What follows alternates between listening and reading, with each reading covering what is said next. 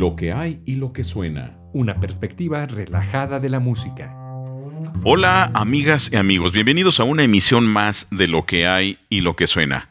Les saluda Luis Güense y le doy la más cordial bienvenida a Cedric de León. ¿Fumas, hueles o te inyectas, compadre? Híjole. Perdón, este, perdón, ya, ya, me, dio el, ya me, di el resbalón, disculpa. Muy buenas eh, tengan todos ustedes, soy Cedric de León en Lo que hay y lo que suena. Gracias Luis por invitarme al espacio. Ah pero si el que me invitaste fuiste tú. Pues la invitación eh, mutua, pues, hombre. Ándale, qué bárbaros. No, es que mira, andamos, eh, creo que se nos pasaron las cucharadas en el último, en el último rave. Hubo como que le estaban atizando duro allá a los de enfrente.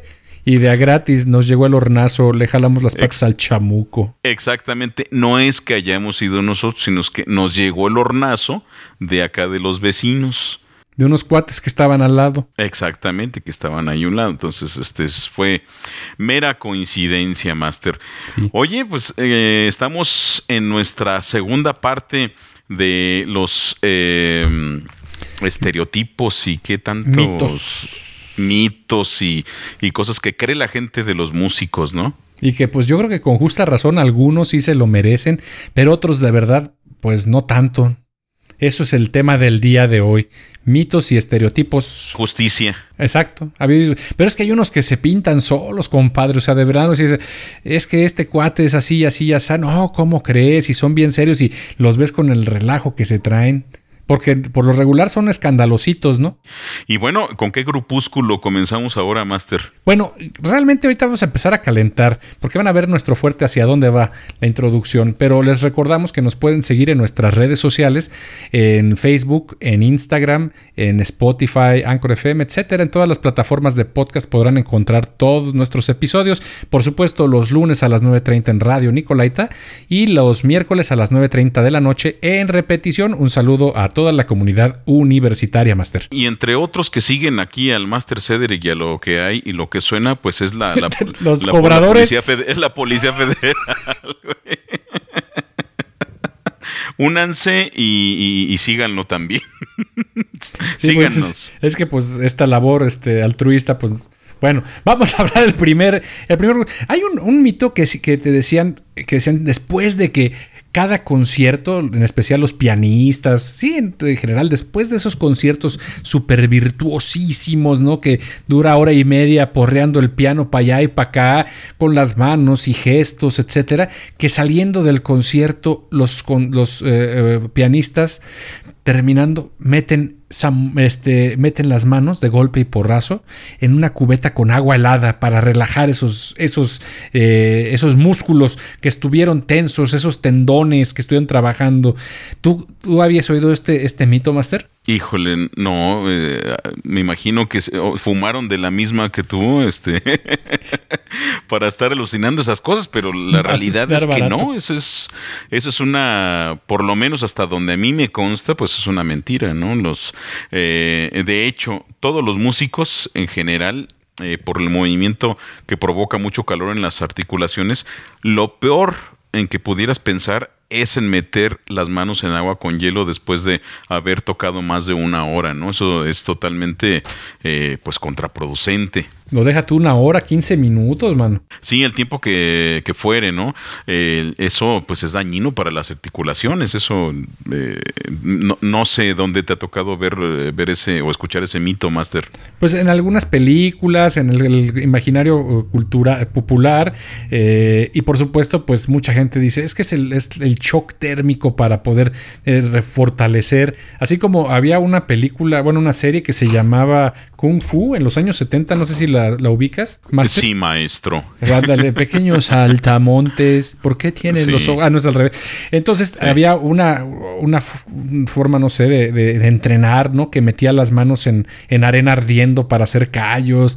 De tal manera que, pues, es totalmente pues distinto, ¿no? El, utilizar las manos para golpear como, eh, o como arma de defensa personal a utilizar las manos para precisamente controlar con exactitud y delicadeza un instrumento musical. Esto es como el de Karate Kid, ¿no?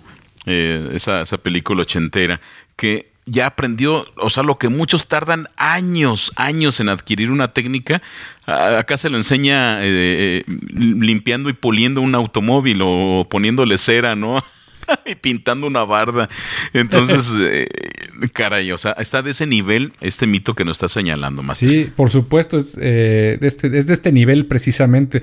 Y pues nada más, o sea, como, si usted todavía está pensando en este momento, decir, oiga, pero pues sí tiene sentido, no tendrá sentido. Mire, métase a su baño, échese un regaderazo con agua caliente, así rica, que, que ¿cómo se llama? Que, que salga el vapor, ¿no? Así apenas toleran, tolerable para la piel y salga de golpe y porrazo, así, al frío, va a ver al día siguiente o, a la hora siguiente la contractura muscular que se va a aventar.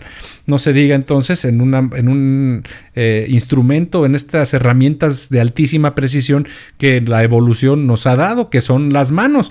Hacer esto, eh, si de por sí, cuando uno se corta con un papel, ¿te ha tocado cortarte con un papel máster en, en, el dedo, así en la yema de los dedos? Claro que sí, es, eh, es dolorosísimo. Sí, y, queda una rayita ahí apenas imperceptible. Bueno, pues amigos, no me dejarán mentir. Te deja incapacitado por un par de días, porque te duele, ya no puedes agarrar nada y pierdes sensibilidad. Imagínense ustedes someter las manos después de un esfuerzo físico, como es un concierto, serio pues, por supuesto, y meterlas en hielo. Entonces esto es un mito, no lo hacen, eh, ni deberían hacerlo las personas, independientemente de toquen o no toquen el instrumento. Por supuesto, si se quemaron las manos, pues ahí tendrán que atender de otra manera el... Eh, el y otro ejemplo, Master, eh, eh, más, eh, digo, por, por, si aquellos, si hay algún incrédulo, caliéntese unas, échese usted unas quesadillas comaleadas. usted, no puede. Este, esté torteando ahí junto al comalito, eh, levante las tortillas, de la vuelta y después de hacer un buen, una buena cantidad de tortillas para sus invitados y seres queridos, meta las manos en agua fría a ver cómo le va del, dolorcito al día siguiente, ¿no? Ahí nos platica. Sí, Adelante, Master. hablando de dedos, otro de los mitos es, papá, quiero aprender a tocar el piano o algún instrumento de teclado, cualquier instrumento musical, normalmente es el teclado. Y le dije, no, mijo, es que tú tienes los deditos bien cortitos Tú no, tú mejor dedícate a otra cosa. Eh, eso es otro mito master. Tú has visto músicos que tengan manos eh, que, digo, por supuesto que ayudan, ¿no? Pero que ayuda a tener las manos de los dedos largos y, y dedos finos. Sin embargo, pues no es un impedimento tener las manos cortas y medio tamaludas, ¿no?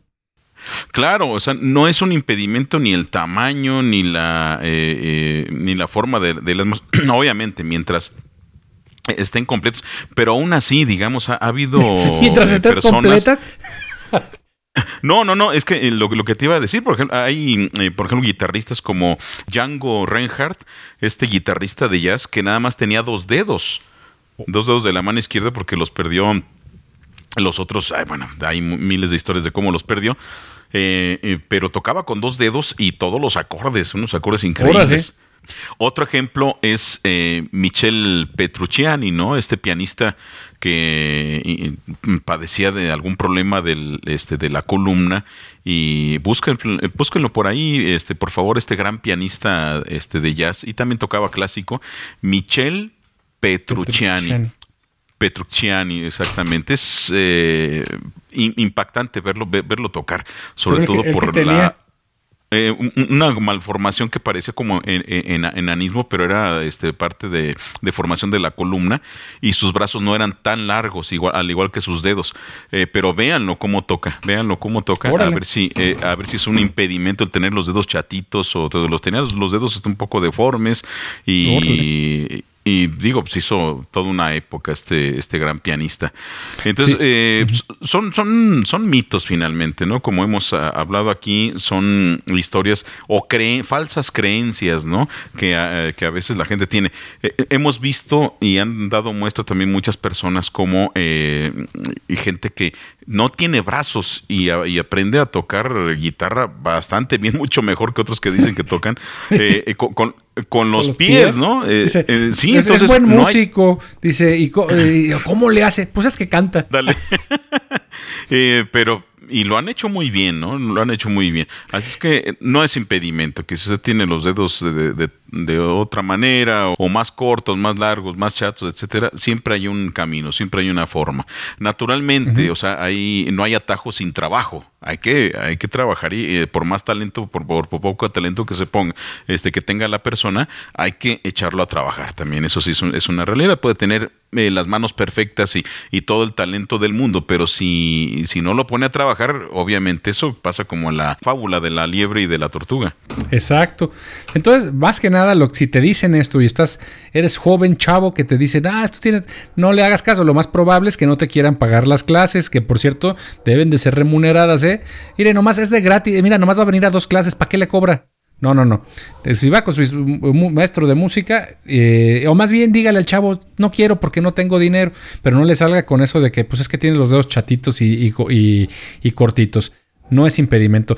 Otro máster de los mitos es eh, el de que los músicos después de que terminan su carrera, o sea, como ahora sí, inician su primer semestre, terminan su año, dos, tres, reciben su, su, grado, su título como licenciado en algún instrumento, y entonces ya, cualquier partitura que le pongan enfrente, si es de piano, de violín, viola, cello, contrabajo, timba, percusiones, lo que sea, lo puede leer así como si estuviera recitando un poema. Esto, la lectura a primera vista para eh, los egresados de, la licenciatura en música. Claro, la lectura a primera vista se, trabaja y se trabaja en, diferentes instrumentos, ¿no? Ahí es, muy diferente. Eh, hay personas multiinstrumentistas o, gente que tiene la misma formación eh, en, piano que en violín, por ejemplo, y se trabaja diferente la, lectura a primera vista en un instrumento que otro. Pero finalmente, sea como, este, como sea o el, instrumento este, que, elija, se trabaja la, la, lectura a primera vista, se ejercita. Finalmente, las notas, los símbolos, eh, son, es una relación de una posición de la nota que el cerebro va a interpretar como una posición de dedos. ¿sí? Como una posición de dedos. Para ello, naturalmente, el camino es muy largo, ¿no? Hay, hay gente que tiene una lectura a primera vista increíble, impresionante. Les ponen partituras de, con un grado de dificultad, eh, grado concierto, y lo, están leyendo tal cual. Y aún así, esas personas este, también tienen que estar eh, deteniéndose en algunas partes para, para también eh, estudiar ciertos pasajes, ¿no? Ciertos pasajes. Pero definitivamente no es que ya lean todo, digamos, eh, de, golpe y porrazo, todos, ¿no? Este, también eso es una virtud o una, eh, una herramienta que se trabaja muy independiente de eh, la ejecución del instrumento. Pueden ser unos ejecutantes increíbles, tocan todo de memoria, pero al momento de ponerles la partitura para que lean, ahí pueden tropezar, ¿no? Se, obviamente se tiene que trabajar a la par. Eh, lo, más a la par que se pueda. Sí, de hecho, eh, una cosa es, me ha tocado a mí ver personas que eh, tienen esta habilidad desarrollada, que cualquier cosa que les pones, y son, son pocos por supuesto, contados, cualquier cosa que le pones, pues lo, toca. Sin embargo, no hay una interpretación. En muy poquitos, de hecho, ya son aquellos que eh, eh, conozco que digo, ah, mira, se, se, asemeja a lo que el compositor quiere dar. Una cosa, como dice Luis, es que estén tocando las notas y otra cosa que estén interpretando lo que el compositor quiere transmitir a través de su música. Eso, eh, pues ya son todavía, si es reducido el número de personas que tiene una lectura a primera vista buena, perfecta, todavía es más reducido ese número de personas que interpreta a primera vista una obra. Diría que casi nulo, ¿no? Pero bueno. Exacto. Eh, eh, bien, bien lo has dicho. Son, son dos cosas muy diferentes. La habilidad de la lectura, el tocar las, notas tal cual y rápido y, a la primera vez, que hacer un trabajo de interpretación el trabajo de interpretación se tiene que trabajar a cualquier nivel, tengas o no lectura primera vista eh, este, muy desarrollada, tienes que hacer un trabajo de interpretar. La palabra lo dice, eh, a veces eh, se nos olvida que o pensamos que interpretar nada más es tocar, no, interpretar es una traducción, es una visualización ¿sí? Lo más cercano posible a cómo lo hizo o cómo lo concibió el compositor. Y para esto es un trabajo también que requiere de el conocimiento de la obra, del autor, de la época, del estilo, de qué herramientas se contaba con este, en ese momento, cómo se concebían los tiempos, los tempos, la velocidad de la obra, eh, eh, para quién se, se, escribió la obra, para qué momento, en qué lugar se tocó por primera vez, y eso influye para el compositor, ¿sí? No es lo mismo escribir una obra que se iba a interpretar en un salón pequeño que en un salón de concierto. El compositor piensa en una, eh, diríamos hoy, en un chip diferente, ¿no? Exacto. Es en, en, un, en un canal de, de, comunicación interno muy diferente. Y en todo eso, el intérprete ¿sí? el traductor eh, musical, eh, tiene que estar pensando para darle, digamos, eh, un, valor lo más cercano a, como pudo haber sido en el momento mismo del, compositor. Totalmente de acuerdo. Master, otro ejemplo de las creencias populares que si te dedicas a la música como instrumentista, eh, pues mejor te olvides de todos estos ejercicios, de hacer ejercicios en los cuales pues eh, tengas que eh, encontrar la musculatura y el tono de tu cuerpo, especialmente de tus brazos, ¿no? Entonces, este es otro mito. Si usted desarrolla la actividad física para encontrar tono muscular en sus brazos, en su cuerpo en general, pues está bien debe de hacerlo. Sin embargo, pues con la precaución de vida. Muchos piensan que por estar así bien trabucles, o sea, es decir, con pues, unos pectorales y unos brazos bien firmes y, musculosos, pues va a impedir el, eh, desarrollo de tu, de tu de tu música o de tu instrumento.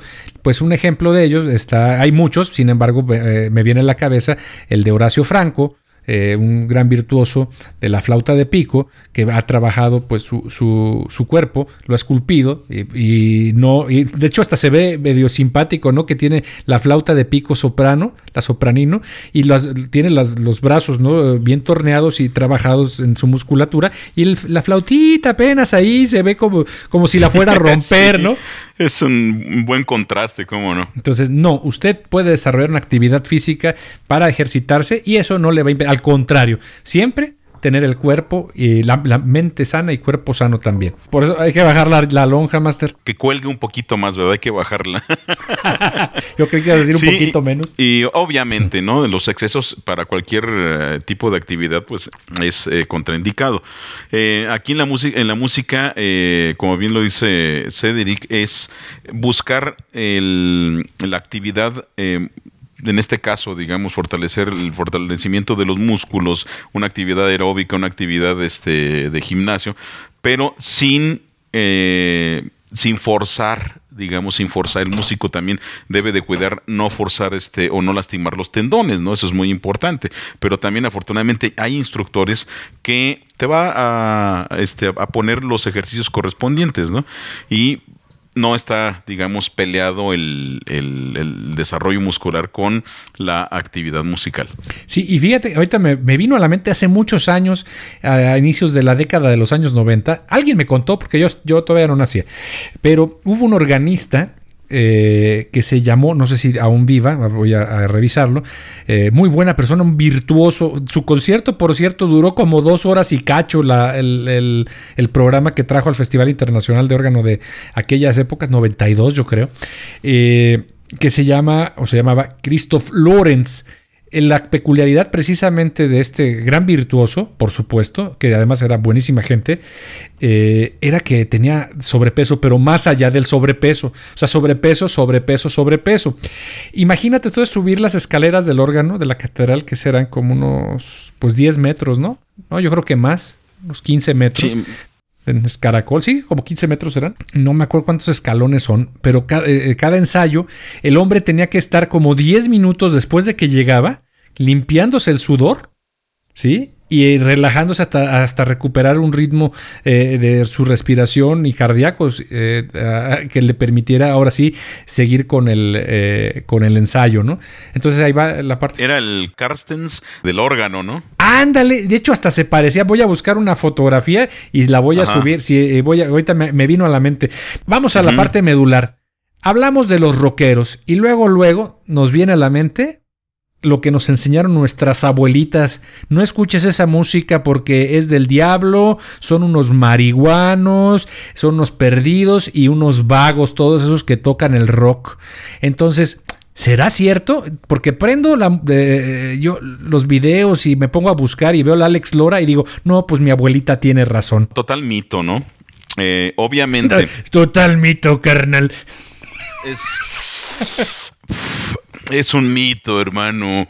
Eh, obviamente una cosa son este, los artífices de la, de la música, eh, otra, otra cosa el trabajo de mercadotecnia que se hace y otra cosa son los seguidores.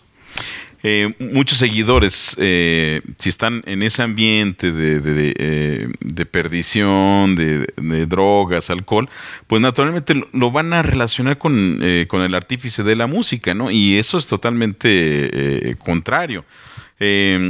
Gente sana va a haber en todos los ambientes. Gente adicta a cualquier tipo de drogas, desde el alcohol hasta estupefacientes varios, pues los va a ver tanto en el mundo de la, de la música, de otro tipo de arte, como en el mundo del deporte, este, como, como en el mundo de la astrofísica, etcétera va a haber en todos los ámbitos, ¿no?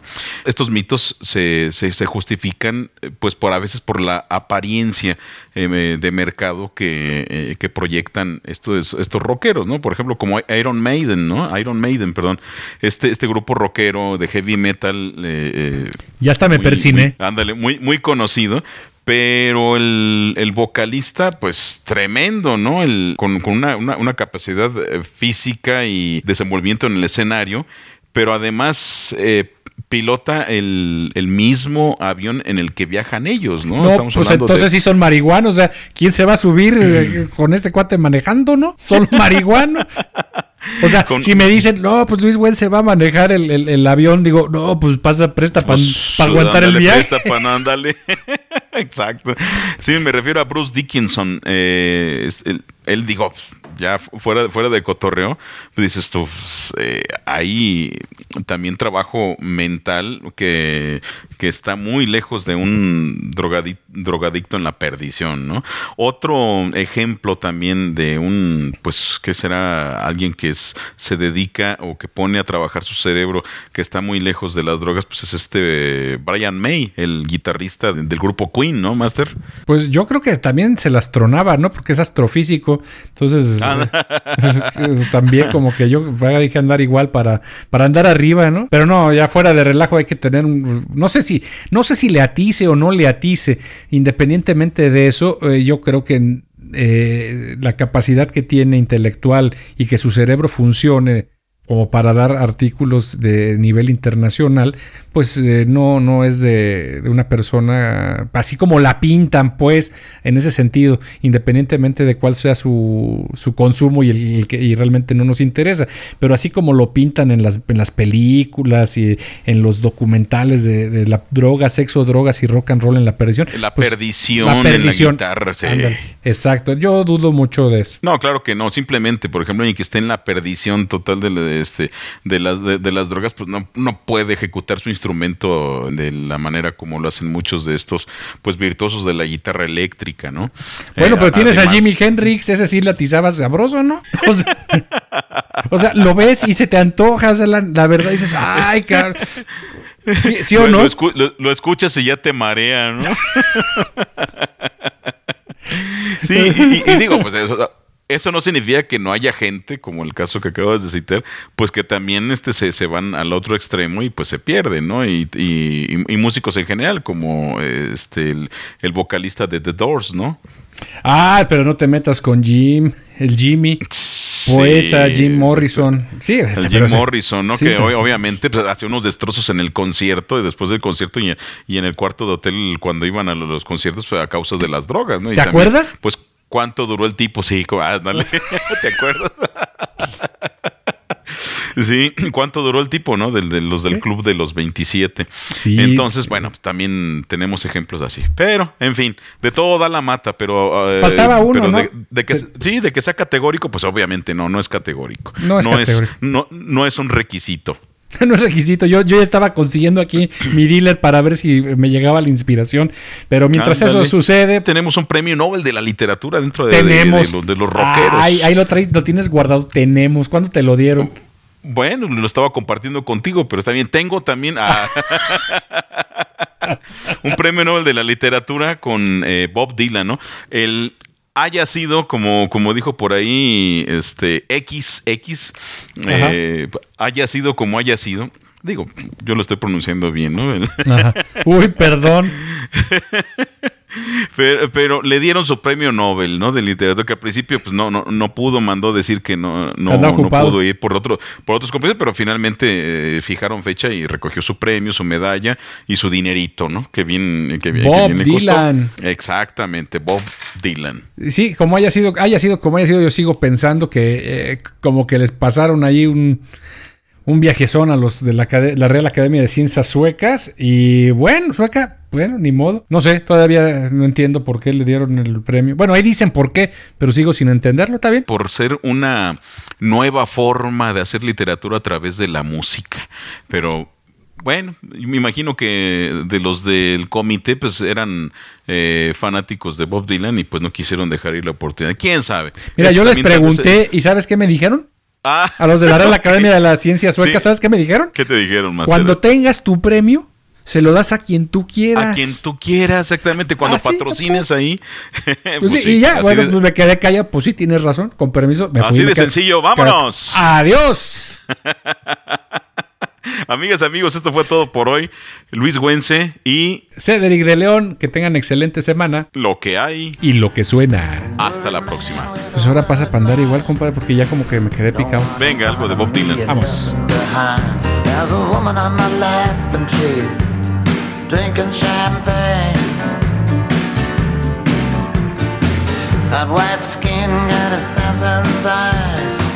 I'm looking up into the sapphire tinted skies. And wild dress, waiting on the last train. Standing on the gallows with my head